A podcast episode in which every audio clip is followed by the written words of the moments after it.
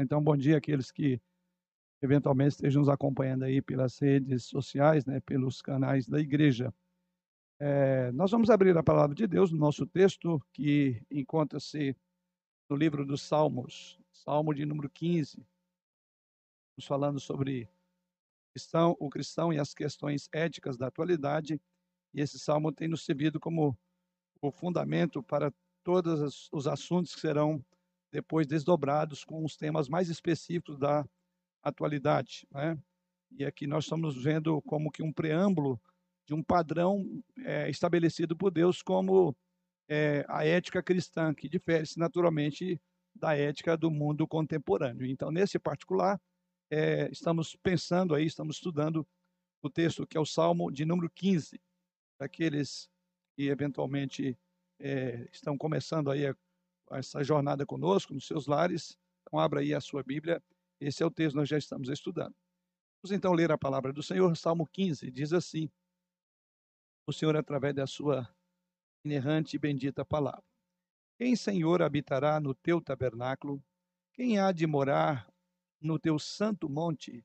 O que vive com integridade e pratica a justiça, e de coração fala a verdade. O que não difama com sua língua, não faz mal ao próximo, nem lança injúria contra o seu vizinho o que a seus olhos tem por desprezível ao réprobo, mas honra aos que temem ao Senhor, o que jura com dano próprio e não se retrata, o que não empresta o seu dinheiro com usura, nem aceita suborno contra o inocente. Quem deste modo procede não será jamais falado. Antes de iniciarmos, nós vamos dirigir ao Senhor numa palavra de oração e lembrando aí dentro dos pedidos que constam no boletim, primeiro pelo nosso irmão presbítero Délio, é ainda continua internado, e aí vamos ser objeto das nossas orações, né? como temos feito até aqui, e também pela sobrinha é, do nosso irmão Diácono Luiz, né? a Hortência, que está desaparecida já há oito dias, né? Há oito dias. E saiu para o trabalho, acho que morava aqui na região do.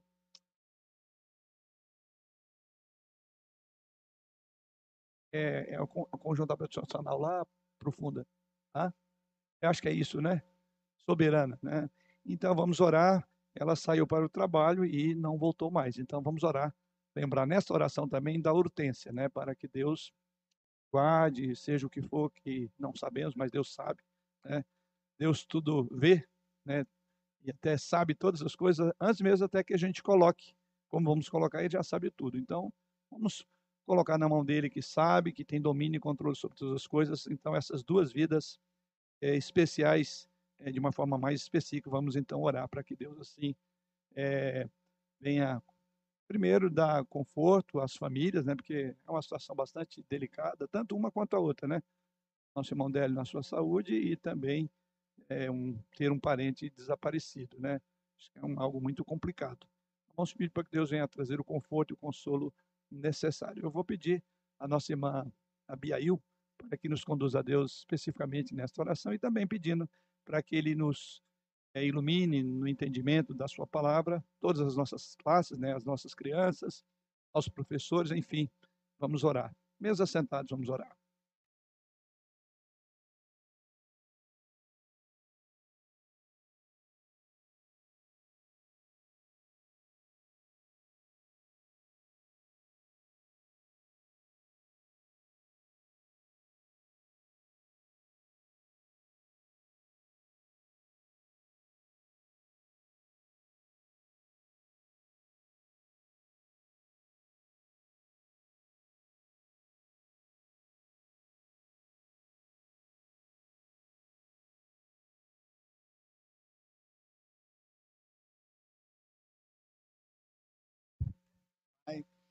Seu leito de enfermidade, Senhor, ali onde ele está internado, ó Pai, que o Senhor possa olhar para o teu servo com carinho, Senhor Deus, que o Senhor sempre tem para com os teus filhos, para que ele, Senhor Deus, possa ser grandemente abençoado por ti, Senhor, e receber o teu conforto, o teu consolo, ó Pai, e a cura, Senhor Deus, se assim for da, da tua vontade. Amém. Abençoe também os familiares, Senhor Deus, fortalecendo-os, ó Deus, para que possam, ó Pai, também ter a certeza, Senhor, de que O Senhor fará o melhor para com o teu servo, ó Deus. Ó Senhor, também nos lembramos da Hortência, ó Pai, que se encontra desaparecida. O Senhor sabe, ó Deus, o que foi que aconteceu com ela, o Senhor sabe onde ela se encontra. O Senhor sabe tudo, ó Pai, sobre as nossas vidas. Por isso, Senhor, te pedimos que tenha misericórdia dos familiares, ó Deus, que devem estar, ó Pai, agora com seus corações aflitos, apertados, ó Deus, por não saber onde se encontra a sua parente, ó Deus. Isso te rogamos, ó Pai. Senhor, tenha misericórdia, ó Deus, e faça com que tudo venha, Senhor, às claras, ó Pai, muito breve, para que assim, Senhor Deus, seus familiares possam descansar e ter o consolo, ó Pai. Vimos, ó Deus, todas estas coisas desde já te agradecemos em nome de Jesus. Amém, Senhor. Amém. Vamos então os nossos olhos voltar para a nossa nosso tema, ou mais particularmente para o nosso texto, né? Na semana passada, nós tivemos aí, todos estão acompanhando, né? Ou quem acompanha aí as atividades aí através das mídias da igreja, nós tivemos um pequeno probleminha com os aparelhos de transmissão, isso gerou algumas, alguns descompassos, principalmente na transmissão. Então, os irmãos ainda estão se reorganizando, conforme o nosso irmão Pedro colocou na semana passada, começaram do zero, tá? Então, na semana passada, a propósito do que está acontecendo, na semana passada é, não foi possível, eu tive que desenhar para os irmãos aí é, a estrutura do salmo, que foi basicamente o que nós trabalhamos na semana passada, como que o salmo está, por assim dizer, dividido. Salmo, que eu me refiro a esse salmo, né? O salmo de número 15. E agora eu creio que eles têm aí, só para quem fez as suas anotações, é, nós falamos que esse salmo está dividido numa estrutura tripartida, tá? Em três blocos distintos, sendo o primeiro deles uma pergunta. Estou bem rápido aqui, já estão ali, calma, calma, calma, calma. Mas eu já vou comentando aqui, então, a primeira parte é a pergunta: quem, Senhor, habitará no teu santo monte, né, ou no teu tabernáculo? Quem há de morar no teu santo monte? A segunda sessão, que é a sessão do conteúdo mais profundo, que na verdade é a resposta, né? E essa resposta, depois ele vai eles vão colocar aí, ela está dividida aí em dez partes, ou seja, ela, escreve, ela descreve é, as condições morais apropriadas para aquele que vai habitar, como diz o próprio texto, no tabernáculo e no santo monte de Deus. E o que nos chamou a atenção foi o fato de que, em vez de se esperar numa mentalidade judaica, num contexto em que se sacrificava, oferecia sacrifício, o que nós destacamos? É curioso que ele não responde que seriam práticas litúrgicas. Quem pode entrar no templo? Quem vai permanecer diante do Senhor? Nós sabemos que o contexto em que o salmista escreveu isso, a prática dos sacrifícios era comum. Então, o que se esperava era um procedimento, é, como a gente chamaria, um procedimento litúrgico, mais litúrgico, quando na verdade o salmo responde aí com essas dez partes, né?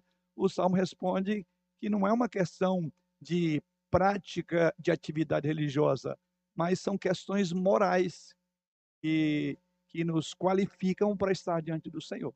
Então, é a primeira coisa que a gente destaca quanto à resposta. Ela não vai dizer aquele que traz o sacrifício perfeito, macho de um só ano, não é isso? Poderia se esperar, porque o contexto é esse. E é curioso que ele diz: não, quem vai morar, e aí depois vocês vão ver aí, e aí nós separamos em condições positivas e condições negativas. Dividimos para o efeito do estudo. E por fim, a terceira e última parte do Salmo, que encontra lá no versículo 5, a parte final, é o resultado, que é a promessa, ok?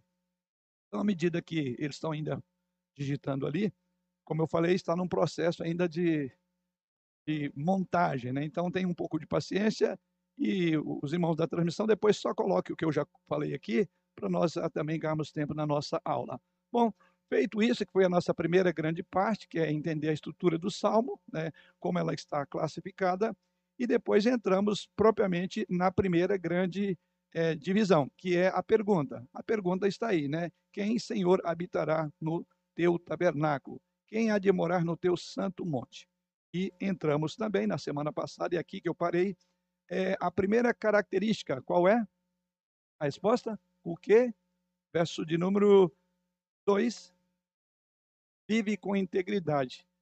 Ah, os irmãos lembram o que, que eu falei sobre por que, que essa palavra ela, ela é como que um, uma estrutura básica de tudo que vai ser dito antes e de todas essas condições para estar diante do Senhor? Por que, que o salmista começa com a palavra integridade?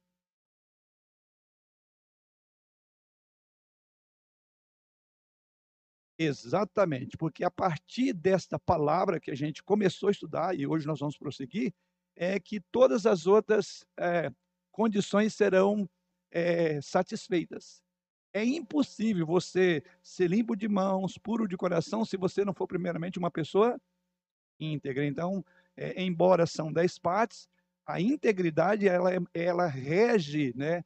É o eixo de toda a resposta. A resposta a gente poderia resumir, é integridade. Integridade se vê no falar, no andar, no é, é, relacionar-se, que vocês vão ver que são as outras abordagens. Então vamos, onde nós paramos foi exatamente nessa palavra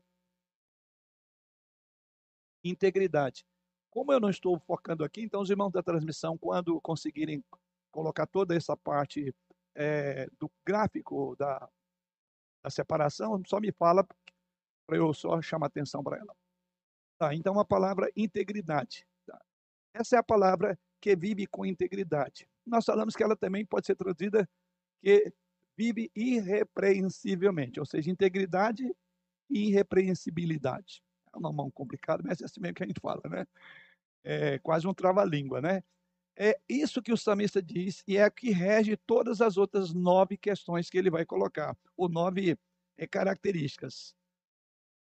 O que foi colocado também que quando o salmista diz que alguém que vive com integridade, ele não tem em mente alguém que viva de forma perfeita, perfeitamente. Então, uma pessoa íntegra não quer dizer necessariamente que ela seja perfeita, porque senão seria um alvo inatingível. Então, quem pode comparecer diante de Deus? Se integridade nós entendemos como perfeição, a resposta é: então ninguém pode. Mas o texto diz que pode. Por quê? Porque ele fala a resposta. Quem desse modo procede, aí tem o a, será o quê? Nunca será abalado. Então, quer dizer, isso aqui não é uma utopia, não é alguma coisa hipotética que o salmista está colocando, é uma realidade. Então, o que nós precisamos é entender, já que essa palavra é muito forte no contexto e, ao mesmo tempo, ela não quer dizer perfeição, então o que, que integridade quer dizer? E aí é onde nós entramos. Eu, não vou, eu tenho aqui agora, na verdade, uma análise exegética da palavra Tá? A palavra aqui, para os irmãos terem ideia, eu, todos os textos que eu vou ler, a palavra no hebraico vai ter a palavra tamim, que foi traduzida por integridade. Mas essa palavra tamim, que é o termo usado aqui, ela é também assim utilizada em todo o Antigo Testamento, onde nós vamos agora caminhar no, nos textos, onde essa palavra você talvez não encontrará a tradução como integridade. Então vamos pensar como íntegro, né? Que é o nosso termo aqui, aquele que vive com integridade, uma pessoa íntegra. Então, eu só estou chamando a atenção porque todas as passagens aqui, no original, a gente vai achar essa palavrinha lá, que é ou o equivalente ou é exatamente a ideia do que está no Salmo 15. Então, a melhor maneira de entender a, a palavra é como ela é usada nos mais variados contextos. Já que é uma palavra importante, então vamos estudar essa palavra integridade em termos práticos. Aonde é que ela ocorre? Em que circunstâncias? É, Refere-se ao andar, ao caminhar de quem? O que fazia essa pessoa? Então, vamos pensar agora sobre isso, né? Então, essa palavra indica, primeiro, um estilo de vida moral. Isso então já nos ajuda a entender por que tem nove outras palavras ligadas a elas, porque é um estilo, o andar, o falar, o pensar, toda a palavra integridade, ela abarca todo esse estilo de vida. Então, a primeira coisa a ser dita que ela indica um estilo de vida moral. Traduzir a palavra por irrepreensível, que é outra tradução, muitas vezes concentra a gente numa ideia de coisa errada, é, negatividade, né? Negativo, né? Ah, irrepreensível, ou seja, que não é passível de ser corrigido, repreendido, não é? Então, mas pode, e aí sim, alguns contextos, ela vai ser colocada como irrepreensível. Embora, como falei, quando se usa a palavra irrepreensível, é um aspecto negativo e não positivo, que é a ideia melhor da palavra, e nós vamos ver alguns contextos aqui. Então, o foco é um modo ou um estilo de vida moral. É, mesmo antes da transmissão da lei é, é, de Moisés, o texto diz que essa palavra ela já é usada lá em Gênesis 6, versículo 8. Vamos ler lá? E aqui refere-se a Noé. Então, veja. Ah, ok, obrigado.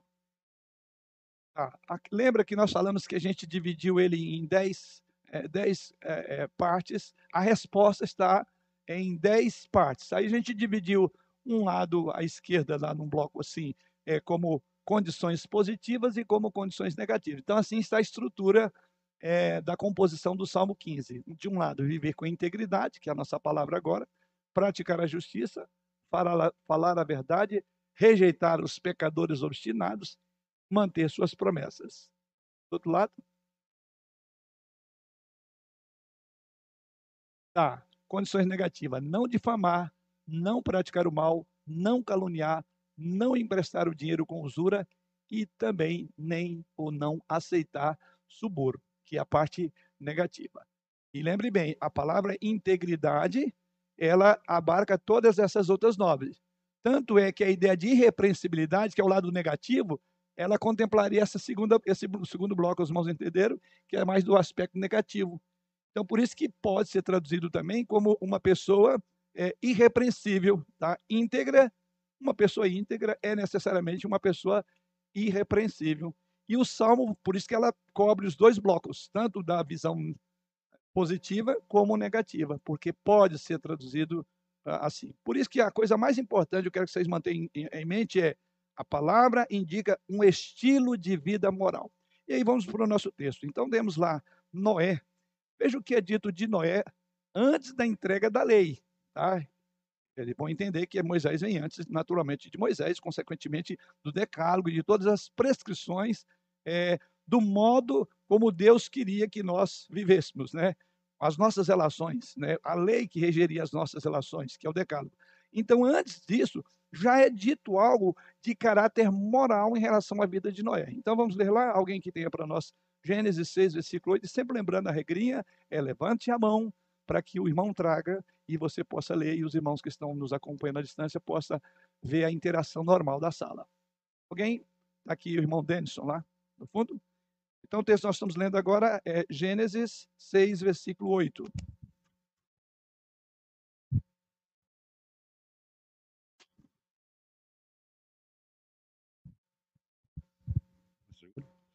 Porém, Noé achou graça diante do Senhor. Tá. A palavra é porém, a palavra é que Noé achou o quê? Graça aos olhos do Senhor. O equivalente também é dito de Abraão. O próprio irmão Denis, por favor, já continuando aí, Gênesis 17, versículo 1. O mesmo é dito com Abraão, ou sobre Abraão.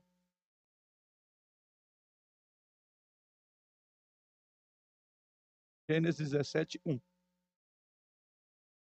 Quando atingiu Abraão a idade de 99 anos, apareceu-lhe o Senhor e disse-lhe: Eu sou o Deus Todo-Poderoso, anda na minha presença e ser perfeito. Isto. Você sabia que eu não vou entrar no, nos detalhes de onde é que está a tradução, onde é que a palavra está. Mas tanto o modo da ideia de Moisés, Noé achar graça aos olhos do Senhor, como é dito de Abraão, que Deus disse, anda na minha presença, nessas duas expressões, essa palavrinha está lá, traduzida de forma diferente.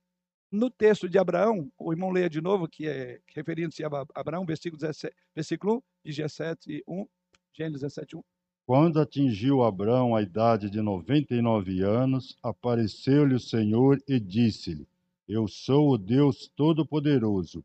Anda na minha presença e ser perfeito. Isto, a palavra ser perfeito. É a mesma palavra que aqui foi traduzido para mim.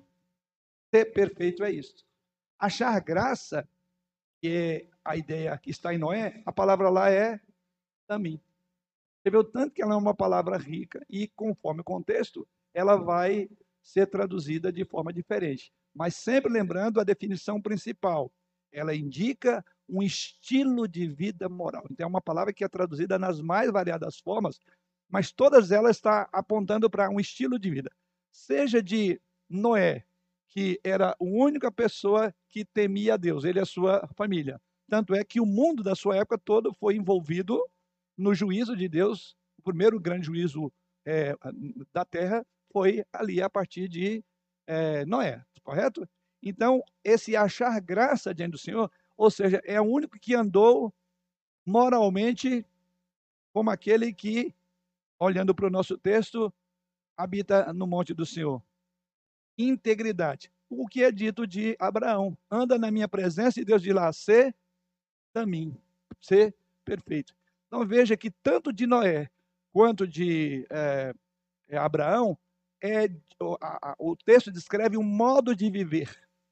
Seja Noé num contexto em que o mundo estava envolvido num caos, Noé era o único que também vivia em integridade. Ele andava com o Senhor. E o mesmo é dito quando Deus requer de Abraão: você para andar diante de mim, ser também seja perfeito. Essa é a ideia que nós vamos continuar vendo em várias partes da Bíblia. Então, o que vive com integridade, que seria essa expressão, seria a grande condição que vai reger todas as outras relações nossas, começa por um andar moralmente correto. Trata-se então de um comportamento coerente com uma nova natureza.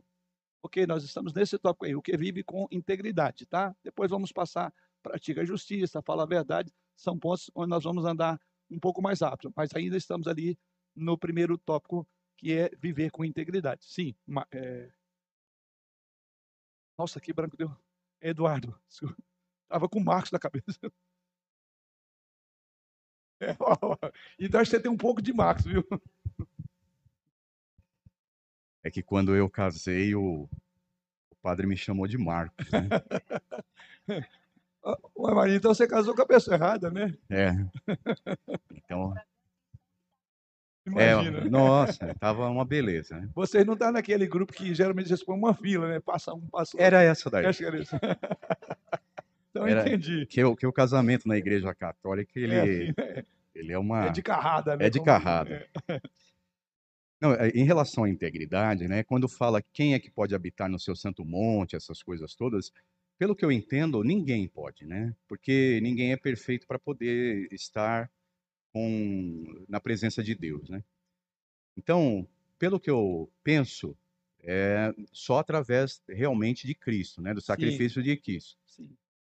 Então, todos essas, esses pontos, hoje para a gente, a gente sabe que a gente consegue, pelo menos, melhorar nisso pela crença, pela fé que nós temos em Jesus Cristo. Né? Correto.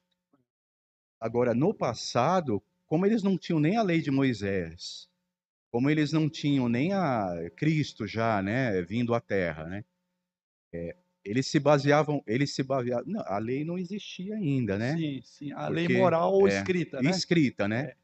É. é. Como é que eles tinham essa essa ideia, né, de poder Cor, é, é correto, o que é correto e o que não é correto e se isso já era baseado na promessa do, do, do Messias. Né? Tá, então são duas partes da sua pergunta. A primeira delas, a, uma maneira de respondê-la é à luz das Escrituras. Paulo, quando vai falar sobre a importância da lei, ele diz que até mesmo os incrédulos têm a lei gravada em seus corações. Então a gente pega aquele princípio e dizer, a lei, o, a, a, vamos voltar um pouco aí numa linguagem que a gente usa muito, o senso divinitatis senso da, da, da, Deus é um ser moral. E por provirmos dessa fonte, então padrões de valores, independentemente de ter uma lei que diga o que é certo e o que é errado, a lei, como Paulo diz, ela já está impressa no coração. Então, e Paulo está falando, mesmo não tendo conhecimento da lei, no sentido como nós conhecemos, a lei já está gravada nos seus corações. É, então, eu diria que esse é o princípio que regeria o coração de todos, falando de ímpios, no caso de Paulo ali, a gente transporta lá para Noé. Eh, quer dizer, o senso, a lei já estava gravada, o entendimento já, já tinha. Depois ele veio ser. Aliás, quando a gente vai falar a questão do decálogo, talvez seja até um assunto muito interessante de estudar, que é qual a importância da lei num contexto em que a gente fala da graça, né? É, a lei ela ela tem um, algum sentido, algum significado, algum valor hoje, então há uma, às vezes até alguma confusão, né? Ah, eu acho que uma vez que somos salvos pela graça, e Jesus Cristo diz: Não pense que eu vim revogar, eu vim cumprir, e em Cristo nós cumprimos. É qual a importância da lei para nós que estamos debaixo da graça? Ela tem importância? Lógico, lógico que tem. Então, antes de haver a manifestação da graça em Cristo, já tinha uma lei na consciência dessas pessoas, e depois, através de Moisés, vai regulamentar, vai escrever. E é o primeiro ponto. E depois que vem Moisés de tudo, ainda a lei tem uma importância. Quer dizer, nós vivemos hoje, como a gente fala sobre a graça, mas a lei ela tem valor, tanto é que nós seremos julgados com base na, naquilo que a lei coloca. Agora, nós sabemos que a lei não salva. Como também ela não condena, que é outro ponto curioso, né? Gente fala, a lei não salva ninguém, porque quem salva? Cristo. E a lei não condena ninguém, porque quem nos condena? Essa parte é mais difícil, né? Da gente fazer o link, né? É, você vai ser condenado por causa da lei ou porque você é pecador? É, então, quem nos condena é o nosso pecado. Você entendeu? A lei, como Paulo diz, ela é o aio, ela é o condutor, é o, a outra palavra é pedagogos, ela é o pedagogo que conduz. Então, eu, eu acho muito interessante uma ilustração que a lei é assim. Paulo diz isso. Eu. É, é, aí em Romanos capítulo 7, é, a ideia dele é, porventura, a lei é, é, é, ruim? Não, ele diz a lei é santa, justa e boa. Ele diz, o meu problema não é lei. Agora, ele diz que o problema é que quando veio a lei, ela aviltou, ela jogou para fora todas as minhas sujeiras. Então, alguns usam a ilustração que a lei, ela como você tem um recipiente, aqui não dá, mas se tivesse é, um recipiente transparente, se você coloca uma água, não sendo uma água potável, no primeiro momento você vai ver que ela está bem. Ah, é, uma, uma, água parada, né? Você vai ver que tem uma, alguma coisa aqui embaixo, mas aparentemente aqui ela está bem limpinha, não é? Aí você chega com uma colherzinha, um pauzinho e começa a mexer, aí você vai perceber que a água não é tão limpinha quanto você imaginava, ela tem algumas sujeiras. Então é mais ou menos isso. Paulo diz, eu estava quietinho no meu lugar até que a lei veio e começou a mexer lá, e aí apareceu um outro Paulo, né? Aí ele diz, desventurado homem que sou, quem me livrará? Enfim, mas a ideia é que esse conceito já existia, tá? Agora, outro ponto que acho que a sua pergunta foi a primeira, né? A segunda é essa noção de como é que essa lei seria satisfeita. Como que, que Deus poderia justificar um, uma pessoa pecadora? Naturalmente, por crermos numa aliança, eles tinham já a, a, o anúncio dessa promessa, dessa aliança. Tanto é que esses homens, né, Noé, Abraão, Isaac, são os até os cabeças em épocas nas, nas, na aliança. A gente tem que tomar um certo cuidado falar de cabeça, e porque a gente não entrar na ideia chamada dispensacionalismo. Então, nós, mas é, é possível você ver Deus lidando num chamado pacto, é, começa lá, pacto. É, não, não, antes. É o primeiro. Não, não. Não, é pacto edênico no Éden, o primeiro pacto, tá? Então, depois você vai ver um pacto noético, pacto abraâmico, pacto sinaítico. E aí você vai encontrar, em, a, à luz da história, sete aspectos, né, sete etapas, que aí é o perigo de falar, então são sete dispensações, etc. Né? Então, uma ideia de que é, Deus está lidando com cada época. Não, é uma aliança que Deus fez, e essa aliança passa necessariamente. Então, se eles são meios pelos quais a aliança passou por eles, certamente esse entendimento eles tinham, não com a clareza com que hoje nós temos, né? Que agora nós vivemos no período chamado da graça, né? É o período em que vê Jesus Cristo e todas aquelas promessas se concretizarem. Então, eu diria que é, parece-nos que para nós hoje é mais fácil ver isto, falar, eu sei, ah, como o irmão falou, eu não sou justificado pelo que eu sou, eu, eu não sou íntegro, por isso nós falando, nunca traduza integridade como perfeição, porque ninguém é, ninguém pode ser.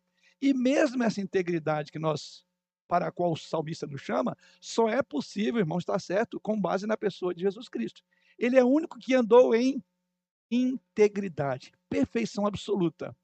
Tanto é que ele perguntou aos seus acusadores: vocês podem me apontar algum tipo de falha? é uma outra palavra que Jesus usa, mas é isso, né?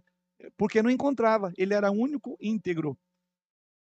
Resumindo tudo isso, então, ah, essa, esse conceito, quero crer que eles tinham, porque as promessas eram ditas a eles, mas quero crer também que não com a clareza que hoje nós olhamos.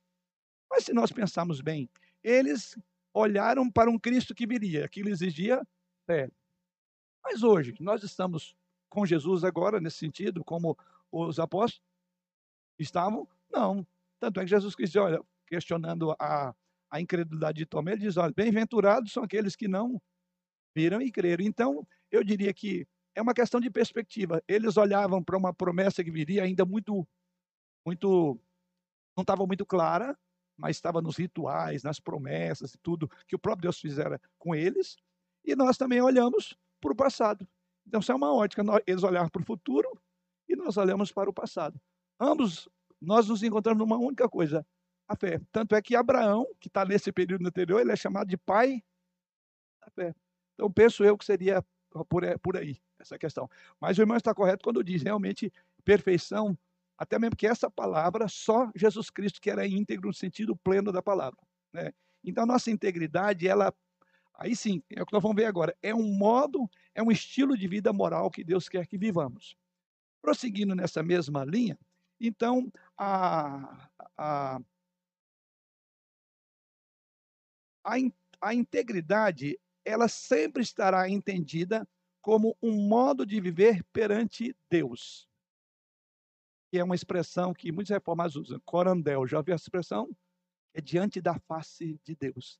Então, uma vida íntegra é uma vida corandel. É uma vida que você sempre levará em, em conta que você não estará diante de, dessa pessoa, do ambiente do seu trabalho, no seu casamento. Tudo que se faz é diante da face de Deus o amor que o marido deve devotar à mulher, a submissão da mulher ao esposo, a obediência dos pais, dos filhos aos pais. É, tudo isso é diante da face de Deus. Então é um modo de viver. Por isso que a palavra integridade, ela é muito, ela atinge todas as áreas. É um modo de vida. Para o modo de vida, você pode expressar ele nas mais variadas formas. Tanto é que a Bíblia diz, né? Quer comais, olha lá, corandel. Quer comais, quer bebais ou façais qualquer coisa, faça diante da face de Deus. Então é isso, é aquele senso de que o que você está fazendo, Deus está à frente e você faz por causa dele, que a sua motivação não é a pessoa propriamente, mas é porque você faz isso para a glória. Aí vem outro termo, né? Tudo que fazemos é para a glória de Deus. Então, isso é a fonte motivadora da minha atitude. É, eu, eu creio que uma, um livro que traduz isso de uma forma é, é, prática é aquele livro Em Seus Passos, o que faria Jesus. Ele é uma, um modo, tanto é que ele diz isso, ele chama você para pensar, olha, tudo que você vai fazer, pense, Jesus Cristo faria isso? Você vai, vai negociar. Então, onde envolve lucros, onde envolve ganhos. Jesus Cristo faria isso com o próximo dele? Ele enganaria, ele colocaria uma cláusula, como muitos contratos têm, meio obscura, né? Que é uma pegadinha traduzindo em termos miúdos, vou entrar vou assistir um filme no cinema, ele veria esse tipo de filme. Então é um livro bem interessante. Então, é um livro que chama para esse aspecto de viver irrepreensivelmente, porque é um modo de viver.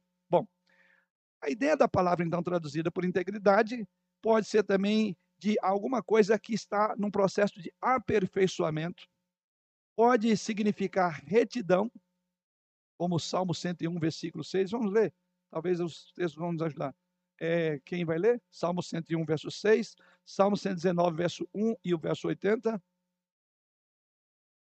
Aqui, o João, presbítero João. Salmo. Ah, então vamos primeiro. Salmo é, 101, verso 6. Os meus olhos procuraram os fiéis da terra, para que habitem comigo. O que anda em reto caminho, esse me servirá.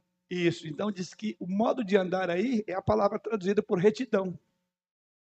E eles andam para que andem em reto caminho. caminho. É a ideia de andar no, no, é, no, de forma correta. Salmo 119, você mesmo, Prêmio João. Salmo 119, versículo 1 e o versículo 80. Bem-aventurados irrepreensíveis no seu caminho, que andam na lei do Senhor. Isto. Vocês viram aí a expressão é, irrepreensível e está ligado a andar Então, a pessoa irrepreensível, descrita no Salmo 19, qual é o modo é, de ver que ela é uma pessoa irrepreensível? O texto diz: andam no caminho do Senhor. Você está vendo? A irrepreensibilidade tem a ver com andar no caminho do Senhor. Outro, o versículo 80 também. Seja o meu coração irrepreensível nos teus decretos, para que eu não seja envergonhado. Isso. O coração seja, a palavrinha aí é irrepreensível. irrepreensível. Lembrando que todo texto nós vamos estudar, a palavrinha que está lá no Salmo 15, está sendo traduzida aqui no modo de ver das pessoas. Inculpável também é uma outra expressão. Eu vou pular aí o texto, seria 2 Samuel 22, 24. Ou seja, ela também se refere, aí é outro ponto importante, né? Ela tem um contexto é, é, é cultual, de culto tem. Por isso que quando nós falamos, é, talvez alguém imaginasse que ah, para estar diante do Senhor tem que prestar aquele culto com aquelas expressões dadas por Deus. Não é bem isso. Porém, esse conceito está por trás também de alguma coisa que deveria ser boa, agradável, perfeita, pura, separada para Deus. Ou seja, refere-se aos animais que não deveriam ter defeitos. Só com a palavrinha ali para não serem defeituosos, a gente poderia traduzir irrepreensível, porque a mesma palavra é também. Vamos só um exemplo, segundo é, é, é, Números 29 e 20. Livro de Números 29, versículo 20. Diz assim: No terceiro dia oferecereis onze novilhos, dois carneiros, quatorze cordeiros, de um ano sem. A tradução literal poderia ser irrepreensível, né? Não encaixa aqui, vocês entenderam? Nesse caso aqui, um animal que era aceito aos olhos de Deus era um animal, como diz o texto aí, que não tivesse nenhum tipo de defeito. E a ideia de irrepreensível. Então, pode-se usar o termo num contexto de expressão cultica? Pode. Né? Um culto sem defeito. É, Romanos é, 12, 1, é, o que diz lá? É, é, primeiro não vos conformeis com esse século, mas transformai-vos pela renovação da vossa mente, para que experimenteis qual seja a boa, perfeita, agradável vontade de Deus, que é, não, é que eu estou sem o texto. Pela graça de Deus, mas Transformai-vos pela renovação da vossa mente, para que experimenteis qual seja a boa, perfeita. E o que mais? É. A palavra perfeita aí, sabe qual é? Essa aqui. É. Então, a ideia é que o nosso, a nossa adoração, assim como os animais não poderiam ser apresentados com algum tipo de defeito, porque eles, eles seriam repreensíveis, né? não seriam então também, não seriam irrepreensíveis, não seriam perfeitos, então ele era, ele era desprezado. Mais do que isso, se você, inclusive, oferecesse um sacrifício que não fosse aquele segundo a pressão de Deus, o ofertante corria o risco de morrer junto com a oferta. A gente pode lembrar aqui um exemplo, Nadab e Abiú, filhos de Arão, lembra? Foram os primeiros sacerdotes. É curioso, essa semana eu estava lendo a minha devocional, meu, na minha leitura diária ali, do texto. Curioso, depois que Deus dá todas as prescrições, prescreve, há toda uma cerimônia onde os, o, o sacerdote, eu ficava imaginando aquela cerimônia. Então, ele, isso, primeiro era os pecados do sacerdote, como que ele deveria tratar. Então, antes de falar do, do povo, depois pecados de por ignorância, aquela sequência ali de Levítico, tá? E aí é curioso, eu estava olhando isso essa semana, falei, nossa, é assustador. Eu, aquela questão, é sempre gostoso você entrar lá na história, porque torna mais você sente o clima, sabe? Desculpe a ideia de sentir o clima. Você fica tenso. Então foi assim, é assim que muitas vezes eu me vejo em passagens históricas assim. Então você imagina, depois de todas as prescrições, que há uma, uma festança, por assim dizer, no meio do povo de Israel. E aí Deus fala, então ok. Então a congregação está esperando todo o procedimento. Então o templo está pronto, está tudo no seu devido lugar. Então os primeiros sacrifícios, tá um monte de sacrifícios. Quando chega dos sacerdotes, Então é dito lá que ah, ele teria que molar o animal, é, molhar o dedo com sangue do animal, o dedo polegar direito, o, o, o dedão aqui, como é o maior, como chama? É o dedão do pé, o maior. é o polegar do isso. O polegar do pé, molha ali, molha a ponta da orelha, depois tem aspersão de sangue. Pense, coloque-se com a roupa do sacerdote aquele. Mas o mais curioso é que tudo isso, um pouco depois, diz que aí vem lá na WBU que tinha acabado. A ideia é assim, parece que eles tinham acabado de ser ordenados ao sacerdócio. Primeiro a, a Arão e depois os seus filhos. E aí o que, que acontece? Diz que os dois, a ideia parece que ela tão feliz, foi lá fazer um sacrifício. Talvez assim, poxa, estou começando agora o meu ministério sacerdotal. É posta expressão minha. Mas a ideia é tão estranha, porque chega lá e eles não saem. Porque o que, que acontece? Eles morreram. Foi acidental? Não, Deus matou os dois. Porque não era tamim. Não era aquilo que Deus tinha prescrito. E tinha a ver com o incenso, porque eles levantaram o incenso. Vai falar, mas o incenso, o cheiro. Vocês lembram o que Deus vai falar sobre o uso? A gente ouviu isso no, no Êxodo, a gente pensou, acredito, tem um momento lá que a gente olhou esse texto, que Deus disse o seguinte, que aquele perfume, ninguém poderia ter o perfume de Deus. Estou usando aqui a. Lembra? As especiarias, o que a composição e que seria feito por mão de perfumistas, é, altamente gabaritado. E Deus diz: ninguém vai usar isso fora daqui. Como também todo perfume, todo o incensário vai ser, a composição sempre será essa por geração perpétua. A gente fala, mas foi lá e diz que houve um incenso estranho. Ou seja, eles fizeram o que Deus disse que não poderia fazer. A gente acha que Deus foi muito duro, né? Mas ele prescreveu antes. O que significa que, mesmo tendo a lei de Deus ou gravada no nosso coração, expressa, por isso que o irmão falou, nós estamos sujeitos a dar um, uma pisada fora. Naquela ocasião não tinha segunda chance. Trouxeram alguma coisa estranha. O texto não vai dizer, e nem precisa. Porque, independentemente do que, era o estranho, o fato é, eles erraram naquilo que uma prescrição era o perfume. Ninguém pode usar, ninguém pode copiar. É, é curioso, né? não sei, o perfume que era esse que Deus gostava, mas não era nem tanto isso, é obediência. É a desobediência que estava por trás. Então, esse é o fator e fez com que Deus os matasse ali mesmo, porque ofereceram um incenso estranho. E assim você vai ver outras ocorrências disso. O que, que tem a ver com o nosso assunto? É a questão que Deus disse a Abraão: anda na minha presença e ser perfeito, seja íntegro. Então, é um modo de andar. Bom, deste modo, o salmista, voltando ao nosso texto, nos diz que os habitantes do Santo Monte, porque essa é a resposta a essa pergunta, devem viver de forma contínua e habitualmente com integridade.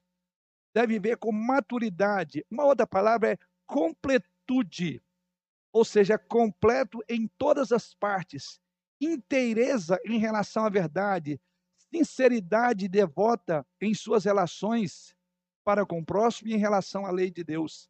Então a palavra designa um padrão divino para as relações humanas. Por isso que é caráter moral. Então, em outras palavras, designa o padrão divino para as relações humanas. Deus instruiu o povo de Israel e fala inclusive de ameaças com relação a entrar na terra vindoura, o que seria a terra da promessa, né? E Deus já os adverte sobre: eu quero que vocês andem na minha presença. Não é à toa, você olhando o caso da Abiú, porque Deus é repetitivo. E dá a impressão que a gente sai da presença dele, a gente já esqueceu. Enfim, a gente não leva Deus a sério. Então, quando ele diz, olha, Abraão, anda na minha presença e ser perfeito, porque Deus. É, aí entra um outro campo que é das misericórdias. Aliás, é, Jeremias diz isso. As misericórdias do Senhor são a causa de quê? Então, tão somente isso. E olha quanta misericórdia. Aliás, os, é, é, Jeremias ele trabalha é, essa palavra de uma forma bem curiosa. Ele diz elas são não são elas são a causa de não sermos consumidos. E ele diz e elas se renovam. Então, antes de começar o dia, é como se Deus tivesse um depósito quase que inesgotável de misericórdia que vai precisar para cada um de nós. Porque a gente está falando na, na Bíblia, gente, como eles estão praticamente no momento ainda de cerimônia, de festividade, e você vai ver que eles não exerceram o sacerdócio por muito tempo. Então, dá a entender que foi logo depois da ordenação, o primeiro ato deles foi morrer. O primeiro ato foi fazer a coisa errada e, consequentemente, morrer. Foi ordenado para morrer. O negócio é estranho. Né? Mas é assim que eu gosto de entrar no texto, porque essa é, é, é, é aquela sensação da, da, da, da, da responsabilidade quando nós estamos diante de Deus, que Ele quer que nós sejamos íntegros, que andemos na Sua presença. E por que que hoje é, não existem pessoas morrendo mais como na Dábia Bill?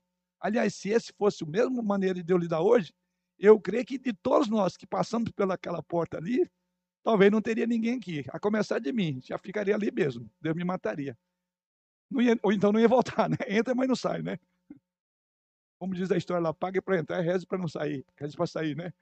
É, sim.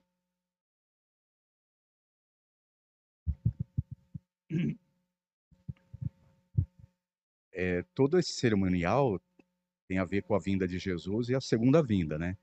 Sim. É. Então, eu acredito assim, como depois que Cristo veio, cada um se tornou um sacerdote. Sim, sim. Então, se a gente é, tentar fazer um paralelo em relação a que nós hoje temos o nosso sacerdócio com o sacerdote da época, que era o representante, e ele apresentou, vamos dizer, um, um cordeiro ou um perfume errado, então quer dizer, ele não foi o caminho aí, né? Não Sim, foi perfeito. Não foi perfeito. É como se ele tivesse apresentado, nós estivéssemos apresentando hoje um Cristo imperfeito. Sim né? Porque certo não estamos apresentando um Cristo imperfeito. Então estamos adorando o quê? Uma coisa errada.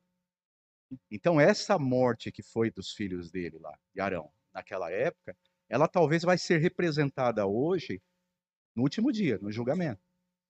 Então aqueles que apresentaram a sua oferta errada, vamos dizer assim, o sacerdócio nosso errado, é estar tá adorando outra coisa.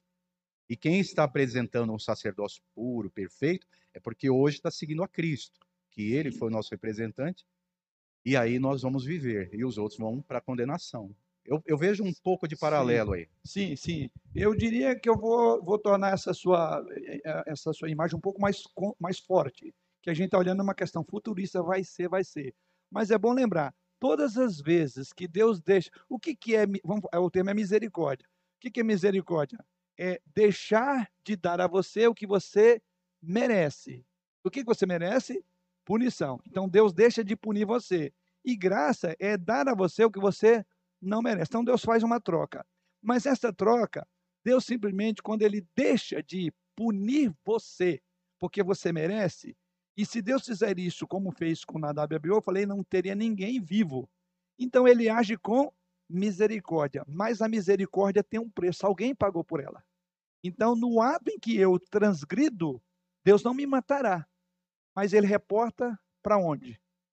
Aquele pecado. Então, a confissão de pecados, esse é o aspecto A gente tem que pensar sério. Quando você está conversando esse pecado específico, seja da língua, dos seus maus hábitos, daquele pecado que se repete, é, é como crucificar Cristo novamente. Então, se nós levarmos isso às últimas consequências, você pensaria mil vezes antes de pecar porque é um trono da graça, não é assim que diz o autor da Casa Hebreu, lá no versículo, é, lá no capítulo 4, acheguemos-nos, portanto, confiadamente no trono da graça, quer dizer, é um local que sempre emanará graça, mas lembre, é graça para você, mas alguém pagou. Então, se nós tivermos essa noção, e essa é a realidade bíblica, todo pecado, Deus não, não inocenta o culpado. Ora, então, se ele não inocenta, ele está cobrando. De quem? Aí é de Jesus. Então, aí entra a questão da lei hoje porque ela é dada como modo de vida, ela não é como condição. Porque como condição, Cristo cumpriu. E a condição foi: a alma que pecar morrerá. A condição era morte. Jesus morreu.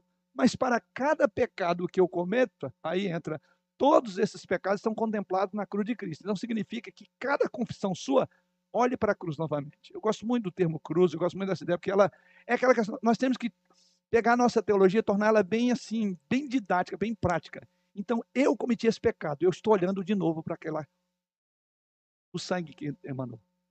Então, quanto mais eu olho para o meu pecado do jeito que Deus olha, que ele não passa impune, Deus matou ali. É, é, acho que é nesse contexto que Paulo diz que é, nós não devemos é, expor Jesus Cristo à ignomínia ou à vergonha da cruz. Cada vez que eu peco, eu reafirmo o pecado de, de Adão e Eva. Cada pecado é a reafirmação da desobediência dos nossos pais. Esse é o que eu chamo de teologia prática. A gente tem que trazer isso para a prática.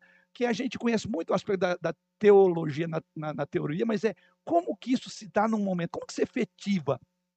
Então, eu entendo perfeitamente que é uma questão futurista, mas para cada é, é, misericórdia, que é te dar o que você não merece. Mas o pecado, Deus não vai falar, não, vou ignorar. Não, ele diz o seguinte: eu poderia te matar por isso. Mas eu vou. Tem alguém que eu matei por causa desse pecado que você fez. Ora, se a gente olhar a misericórdia como uma. que, que no ato de misericórdia para conosco, Deus está sendo satisfeito no julgamento do seu pecado com a sua santa ira, todo pecado ele está sendo pago. É, é que a gente está olhando, aí entra a questão futura, a gente olha, ah, vai ser no futuro. Não, é, é, é atual para cada um desses pecados. É por isso que aí vem lá Jeremias ele diz: as misericórdias do Senhor são a causa de não sermos consumidos, e ele diz: e elas o quê? Se renova. Então, para cada pecado você reafirma a cruz. Cada pecado você volta para a cruz. Cada pecado tem uma gota de sangue. E nós olhamos, e como de fato é, imagina que já impõe sobre nós uma é aquela sensação, como eu falei do sacerdote, é, é assustador você ver aquela cerimônia, um animal sacrificado, sangue, as pés de sangue, coloca. Quer dizer, é vida ou morte, está em jogo ali a sua vida. Então, então eles tinham um senso da santidade, né? E muitos, inclusive, morreram porque perderam esse senso. Lembra lá da cordinha, dos sinos, para mostrar que a coisa não estava bem? Com todo aquele ambiente cultico que era eu diria, o culto veterotestamentário não era agradável aos olhos, não. Você imagina? Quantos animais que se molava, sangue para todo lado, enfim. É, todo lado, no sentido da palavra, não é um negócio. Cheiro. Imagina, mas diz que aquilo subia como algo agradável. Mas era exatamente aquela sensação de que o pecado precisa de ser pago. E só se paga com sangue. Então, sangue e pecado, sangue e, e, e, e, e pagamento está muito ligado. Hoje, hoje nós comemoramos a Páscoa de uma forma não cruenta, simbolicamente, mas há um aspecto cruento do pecado que a gente deixou. Como alguém já colocou que é, Deus torna o nosso pecado amargo, porque nós adocicamos ele no nosso dia a dia. É gostoso, né? Atrai, seduz. Então Deus dá um gosto de amargo, ele coloca fel no fim de toda aquilo que apresenta-se como doce.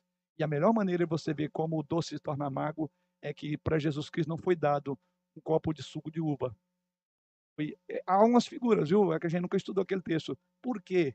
E por que que as ervas que tinham, lembra lá, Veterotestamento, tinham que ser amargas? Por que que o, o, o, o, o pão não poderia ser levedado? Tudo tem simbologias por trás. E muitas vezes a gente passa está simbolizando que é, é, é, é, penoso, é caro, é amargo. Então Deus quer que você perceba que o pecado é caro, que ele é amargo, que custa muito para Deus um pecado. Muito, um único pecado custa muito. Entendeu? Só esse clima fala, bom, eu tenho que rever quando eu peco. Ah, a gente coloca lá, Senhor, perdoa a minha. Vou usar uma, uma, um fato, uma carreta de pecado. Você lembrou, né, João? Eu lembro, numa ocasião, eu era seminarista, estava numa cidade do interior do nosso país aí, e aí tinha uma, uma região muito, muito simples, constituída basicamente de agricultores que vinham esporadicamente no templo e tal, porque ficavam mais nas, nas lavouras, né? Muito simples. Então, e aí eu lembro, isso foi comentado é, pelo pastor que eu estava lá. E ele falou: lembra uma irmãzinha assim? Ele contou essa história. E numa reunião de oração, ela estava lá pedindo a Deus para várias, várias coisas, e chegou no momento que ela estava confessando pecado. E ele disse: Senhor, perdoa, ela falou, perdoa a minha, a minha é, carreta de pecado. Ela usou essa expressão que na linguagem dela era muita coisa, né? Aí o outro irmão falou, põe carreta nisso, viu, irmão? quer dizer, a ideia é que é, é um acúmulo, quer dizer, aí as misericórdias se renovam. E diz, elas são a causa de não sermos consumidos. É, você não é consumido imediatamente. Se você não morrer com base na propiciação de Jesus, no, no, no futuro, como o irmão falou, isso vai acontecer. Mas você que crê em Cristo, é cada um desses pecados, aquela, aquele clima, aquele ambiente de morte está ali. A gente não pode pensar. Então a gente olha para o pecado de uma forma tão, desculpe, tão trivial, tão. Pense. Eu acredito que a gente tem que traduzir bem prático. O que, que acontece nessa hora que eu pequei? O que, que aconteceu? Eu fui para aquele lugar, ali onde está a cruz, aquele lugar era meu, e mais uma vez Jesus tomou meu lugar e ele morreu por mim por causa desse pecado. Não precisa de muito, não. O único pecado é suficiente. Poucas vezes nós raciocinamos o que a gente se tornou como algo habitual. Essa é uma das razões porque quando a gente vai confessar pecados, aí vai entrar numa carreta. Perdoa a minha multidão de pecado. Então alguém já diz: você quer saber que Deus tratou especificamente com o pecado seu? Seja específico. Por exemplo, Senhor, perdoa o pecado da minha língua que é grande, corta ela, me dá só um décimo do 100% que eu tenho. Então você vai começar a trabalhar na sua língua que fala demais. Senhor, perdoa porque eu, eu sou um difamador. Perdoa porque eu tenho explosão de ira. Então, quando o pecado é confessado genericamente, ele não é pedagógico. O que, que, que você entendeu? Que área da sua vida? Você entendeu? Então seja específico, pai, é isso que está atrapalhando a minha comunhão. Perdoa porque eu não tenho lido a Bíblia. Então, significa que eu confesso esse pecado e vou para a Bíblia. Perdoa porque eu sou uma pessoa explosiva, então eu tenho que me controlar. Pecados, nós, e essa é uma área difícil da nossa vida. Eu sei que o, o, a confissão pública de pecado também não é simples. Né? É, a gente vai entrar agora na questão litúrgica, por que, é o pastor? Já vi gente perguntar. Eu, desculpa, eu estou num parênteses aqui, mas nós estamos numa sala de aula, né? Uma coisa vai puxando a outra. É, mas aquela confissão, ela é confissão de alguém em nome do rebanho. E aqui tem uma visão meio que sacerdotal, e não pense no sacerdócio antes do de Lutero, tá? Como o irmão colocou, sacerdócio universal, todos os crentes. Jesus é o nosso sacerdote. Mas tem um aspecto representativo de um culto, de uma adoração, que essa não perdeu, no, no, também no Novo Testamento. Então, é alguém que fala em nome do povo, que vai falar as mazelas em nome de todos, representando a todos. Então, geralmente é um oficial, né? É o pastor da igreja preferencialmente, um outro pastor, um presbítero, é um oficial. Por quê? É uma questão representativa. Você está trazendo aquilo aos olhos de Deus. E é fácil você especificar? Não. Então a gente vai, a gente deu a risada da irmãzinha lá, né? A gente usa uma carreta de pecado. Mas eu já vi, Senhor, perdoa a minha multidão de pecado multidão de pecado, então significa que tem um bom tempo que você não confessa, né? Por que multidão? Então a gente tem que ter uma vida atualizada diante do Senhor. O dia da ceia é um dos momentos extraordinários que eu costumo usar, que é onde zero as nossas contas. Se tem algum processo, alguma coisa que você vem arrastando, o dia da ceia é vida nova, renovada. É onde você zera as suas contas. Você não pode ter. Então, vir a ceia é um encorajamento e é um desafio. Significa que de um mês para o outro, eu diria que eh, a Bíblia diz que eh, a gente não deve deixar o sol se pôr sobre a nossa ira. Ou seja, nós temos aí um período de 12 horas, que a noite não se trata, mas não deixa entardecer todo e qualquer problema. Mas nós não somos assim, nós carregamos as mágoas, sentimentos, isso só piora a nossa vida com Deus, com o próximo. É, então, eu estou olhando da, da, perspectiva aqui de, de, de, de tratativas. E o pecado é alguma coisa que você não pode deixar de um dia para o outro. Lembra o maná? Se deixar de um dia para o outro, é muito bom, é gostoso, mas se você deixar de um dia para o outro, vai apodrecer. Né? Então, é vida atual. E a ceia é um momento, na minha visão, a minha experiência como crente é, ali tem que zerar. Eu não posso ter assuntos do mês, já errei. Eu nem deveria ter deixado. Estou falando mês, porque a nossa ceia aqui ela é, ela é mensal. Tá? Tem igrejas que é quinzenal, não vou entrar nisso mesmo, mas eu diria que é o limite. É o limite. Não posso trazer qualquer coisa, qualquer é, é, pendência de um mês para o outro, porque a ceia é aquele momento, é, é, um momento, tanto é que é o momento mais aguardado. Por quê? Não sei como é que os irmãos avaliam o dia de ceia, o participar da ceia, que também, diga-se de passagem, acabou caindo no lugar comum. Então veja, então não, te, é, não tem uma renovação de vida, de propósito, se você é renovar as bases que você já tem da teologia, porque ela vai mexer com você. É olhe para a sua teologia para dentro. Como que ela traduz? Não, que dia, o dia de ser para mim? Por que ele é tão esperado? Ah, não, porque é simbólico. Não, ele é mais que um símbolo. Tanto é que aí entra Calvino, Zwingli, que vão discutir essa questão da o quanto que é simbólico, o quanto que é real, o quanto que é verdadeiro. Então tem muita gente, ah, é um símbolo. É, mas você está viajando, você veio aqui pensando no símbolo, voltou com os mesmos problemas. Não. O símbolo de quê? É o símbolo de uma tratativa das mais rigorosas do seu pecado. É um símbolo de que Deus não é inocente ou culpado. É um símbolo de que Deus lida a palavra fazer isso em memória de mim, né? Então, cada pecado que você comete, você tem que trazer a memória. Alguém pagou por ele, que é o assunto que a gente começou a puxar aqui, né? Em outras palavras, nós precisamos muito ter integridade de viver. Integridade de viver é uma vida que realmente, moralmente, não é perfeita, porém, ela não deixa dívida para trás. A gente está vivendo atualizado. Nossa vida precisa ser atualizada a cada momento, porque a qualquer momento Deus vai nos chamar. Rodrigo Atala. Pastor, né, só um comentário aqui. Deus, ele habilita a mente de todo ser humano para a aplicação da sua justiça. Que parece que, quando você olha no Antigo Testamento, que Deus é muito injusto, mas ele habilita a conhecimento do humano para a aplicação da sua justiça. Quando ele, ah, naquela passagem, né, que aquele povo ali estava carregando a arca, Deus falou, não toca na arca, se tocar vai morrer. Sim. Então, a pessoa tinha o conhecimento, por mais que seja por boa vontade, não toca, tocou. Falando dos incrédulos, quando tiveram a festa, o, o rei fez a, a, festa com os utensílios do templo. Ele tinha o conhecimento da aplicação da justiça. Não mexe, não toca. E também, quando Deus capacita e habilita o homem para, para, a boa, para as boas obras também, assim como ele fez com Jó, né?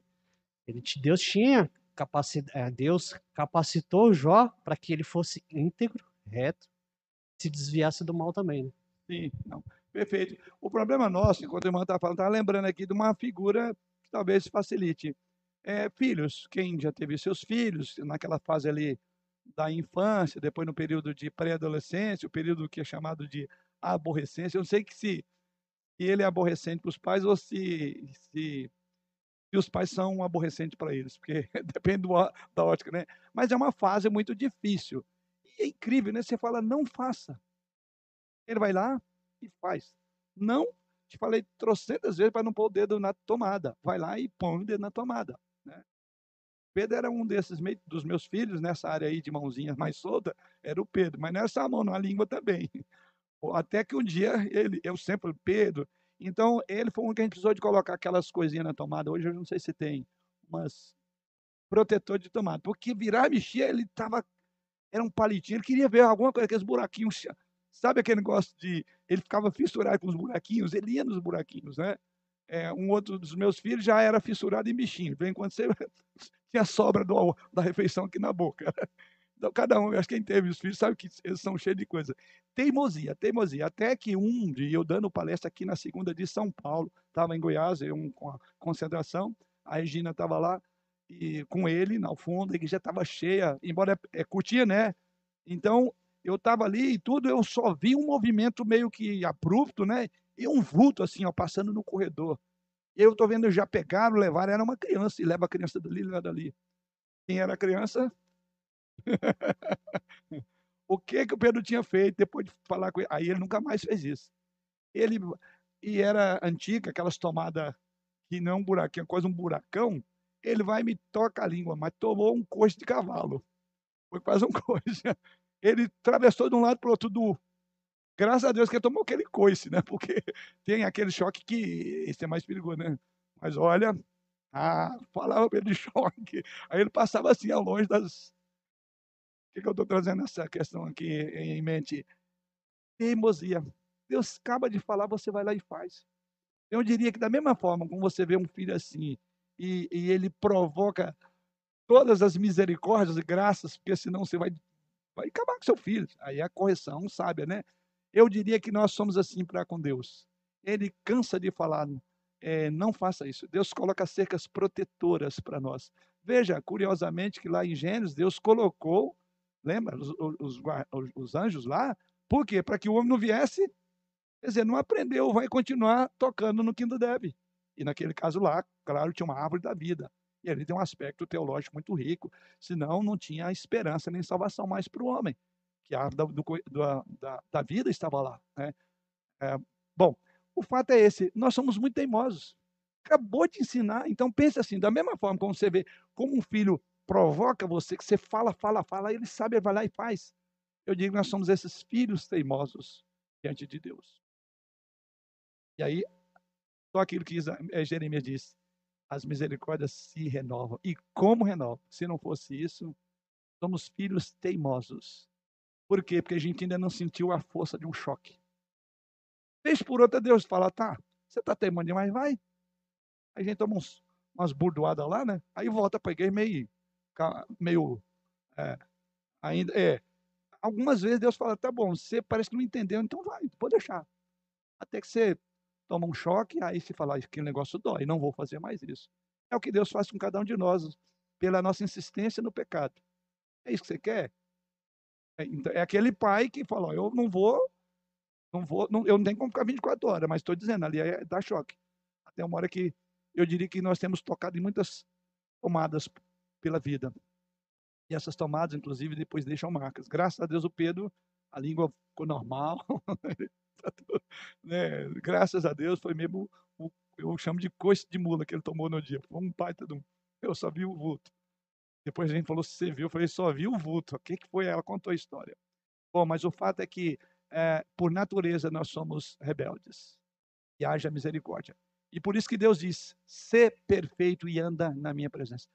O padrão de Deus não mudou. Ainda que a gente não alcance, ele não baixa os padrões. Ah, já que você, já que é um, um, um monte de gente teimosa, é igual a gente, a gente nunca desiste dos filhos, né? Eles teimam, teimam, teimam, e a gente vai lá, ensina, ensina, ensina, nunca cansa. Deus é assim conosco. Ele continua em graça, aí entra, e em misericórdia lhe dando. Porque se não fosse isso, não tem como de haver relacionamento entre nós e Deus. Vai chegar aquele grande dia que diz nosso irmão Eduardo, em onde essas coisas não teremos mais. Mas até lá, o que Deus quer de nós é ser perfeito.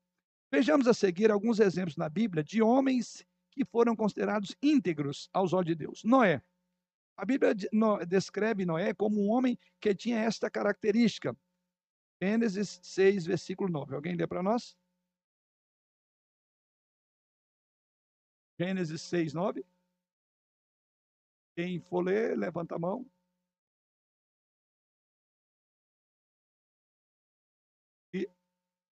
Ao João. Tiago, você fica com o próximo texto. É, Salmo 26, 1 a 3 e o 11, separadamente. Vamos para o primeiro texto que fala sobre. Veja o que é dito aí para Noé. Eis a história de Noé. Noé era homem justo e íntegro entre os seus contemporâneos. Noé andava com Deus. Tá. Veja a palavrinha aí, foi traduzida do jeito que está no nosso texto. Noé era o quê? Um homem justo e Íntegro a gente usaria lá no. Falando, ó, estou lendo hebraico. Noé era um homem também.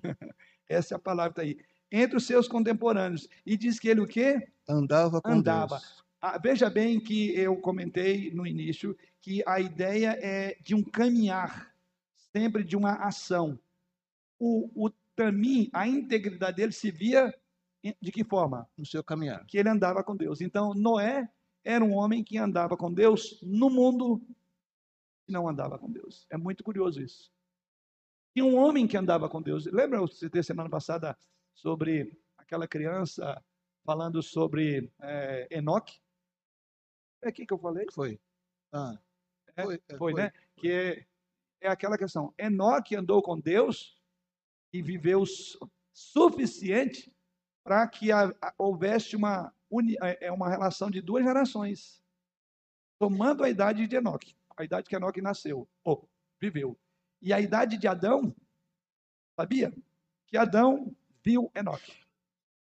E o que me surpreende, eu lembrei essa semana passada, Adão viveu suficiente para ver um dos seus descendentes andar com Deus no mundo que não era mais tão propício, quando ele, que tinha um ambiente no Éden, não andou. Veja que coisa extraordinária. Adão viu Enoque andando com Deus fora do paraíso, enquanto Adão no paraíso não andou com Deus. Noé diz que ele andava com Deus. Então, essas palavras estão ligadas. Temer aí se expressava no andar com Deus, é um modo de viver. Outro texto? Sim? Não tem o quê? Não tem. Eu, eu não sei se eu escutei isso, mas no hebraico parece que não tem o verbo no, no Ah, sim. passado. Sim. Esse andava aí Tem- dá sentido de que está andando sempre. um é modo, isso? um modo de isso é um, um modo de viver, é um processo, né? Quer dizer, é um modo de vida, é um estilo de andar, é um estilo de vida, né? E não necessariamente assim que no passado ele andou com Deus, agora não. Até mesmo porque o texto aqui é um texto no contexto presente, porque está falando do período de, de Noé, do problema. Então diz que o modo de vida de Noé era andar corandel, diante da face de Deus. Né? Então é um termo presente, é um modo de viver no presente. É, ah, depois nós vemos lá em Salmo 26, é, é, verso 1 a 3 e o verso 11. Faze-me justiça, Senhor, pois tenho andado na minha integridade e confio no Senhor sem vacilar. Examina-me, Senhor, e prova-me. Sonda-me o coração e os pensamentos. Pois Uhum. a tua benignidade tenho aperente os olhos e tenho andado na tua verdade. Quanto a mim, porém, ando na minha integridade. Livra-me e tem compaixão de mim.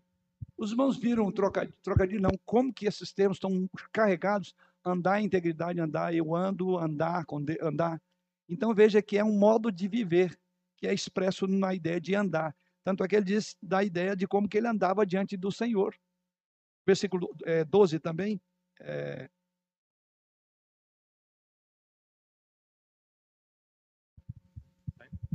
O meu pé, aham. o meu pé está firme em terreno plano. Nas congregações bendirei o Senhor. Em outras palavras, diz o seguinte: o desembocar de um andar com Deus é que nas congregações, aqui ele está olhando agora do momento cultico, ele diz isso é quase que uma, uma coisa, decorrência natural. Quem anda com Deus fora da igreja, essa é a ideia. Quem tem um modo de viver com Deus lá fora, não vai ver uma grande diferença quando ele está, porque a pergunta é: quem habitará no teu tabernáculo? Ou seja, então, a- o habitar no tabernáculo é decorrência de um andar com Deus fora do tabernáculo.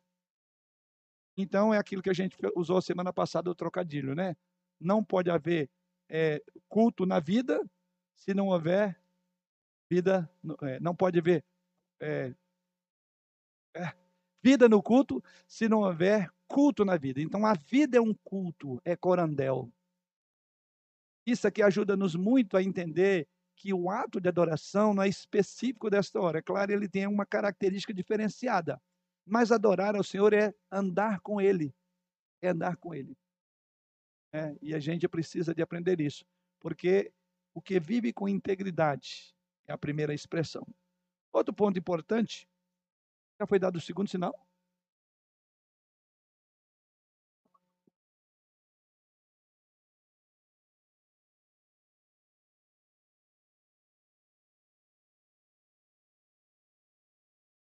Ainda não peguei essa, essa pegadinha. Ele bate cinco minutos para dizer que vai daqui tocar mais cinco minutos. Então eu tenho cinco agora, é isso? Ah, tá. Então o que eu sempre olhando ali, o cravado 10 e meia. É. É, olha, a culpa agora é dos diáconos, né? ok. Bom, deixa eu ver então se eu pego mais esse outro ponto aqui. Abraão. Abraão, mais tarde, Deus, quando fala a Abraão em sua velhice, ele diz lá em Gênesis 17, versículo 1: Eu sou o Deus Todo-Poderoso. Anda, olha a palavra andar. É, eu não estou usando o termo no hebraico, mas a- a- o termo tamim em hebraico está sempre ligado a Alá, que é a tradução para andar. tá? É um modo de viver. Então, esses dois termos andam muito juntos. Eu tenho eles aqui já, não tenho falado, porque não tem muito sentido, mas só para os irmãos terem ideia de que eu estou atrás de, desse conceito de como que essas palavras caminham juntas. Também tem a ver com Alá. Né? E Alá aqui não é o Alá dos muçulmanos, não. É por isso que é difícil ficar transliterando aqui. Então tem a ver. E olha o que ele diz: Eu sou o Deus Todo-Poderoso, Alá, anda na minha presença e ser também. Ser perfeito, que, que foi traduzido aí por perfeito. Ou seja, a, nós vemos mais um outro dos, dos grandes nomes de Deus, dos homens de Deus, né? Deus aqui deseja que Abraão ande com ele em integridade, e andar com integridade é andar com o coração não dividido.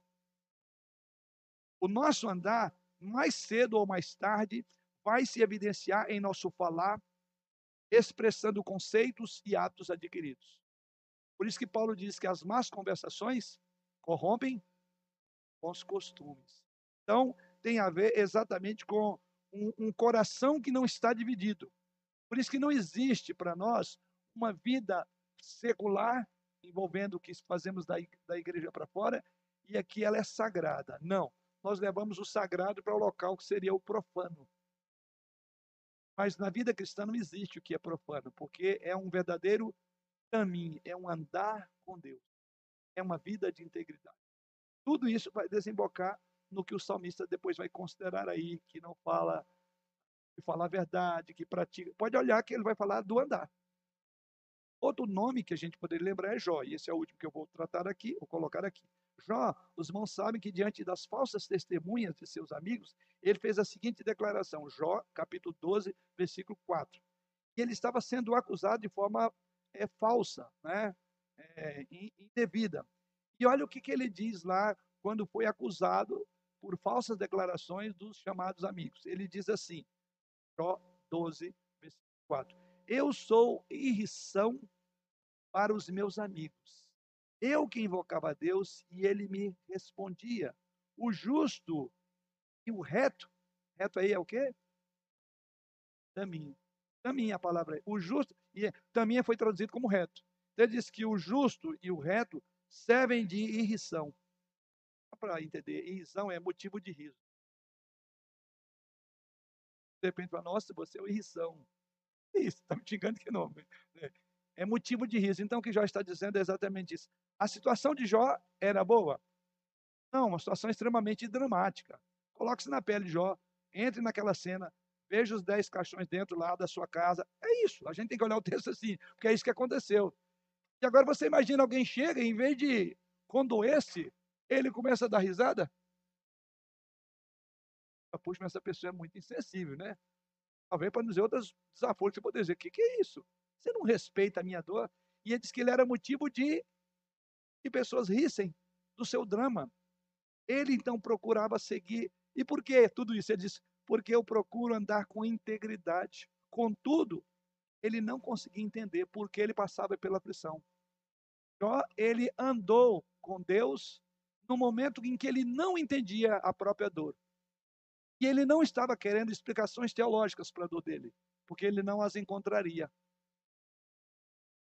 Então, o paciente Jó, é dito lá em, em Tiago, Tiago diz isso, Jó era chamado de o paciente Jó. Tiago 5,11, como humano é, não consegue discernir perfeitamente o propósito de Deus naquela circunstância.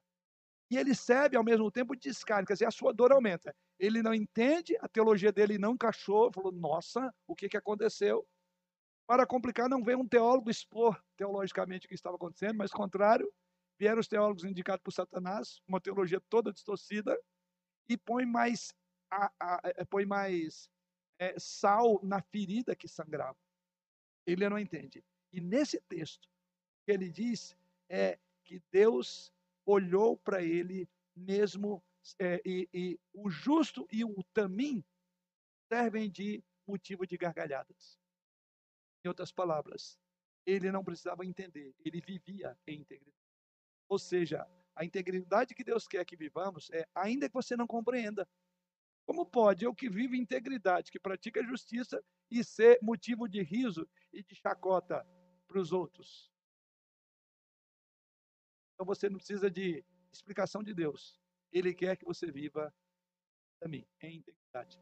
Ele quer que você viva no mundo que o ignora como Noé.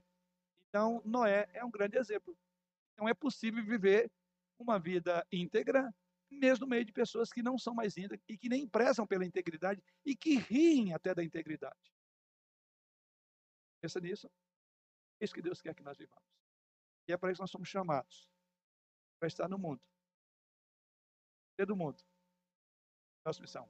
E a melhor maneira de cumprir a missão é vivendo forma íntegra. Amém. Deus assim nos abençoe.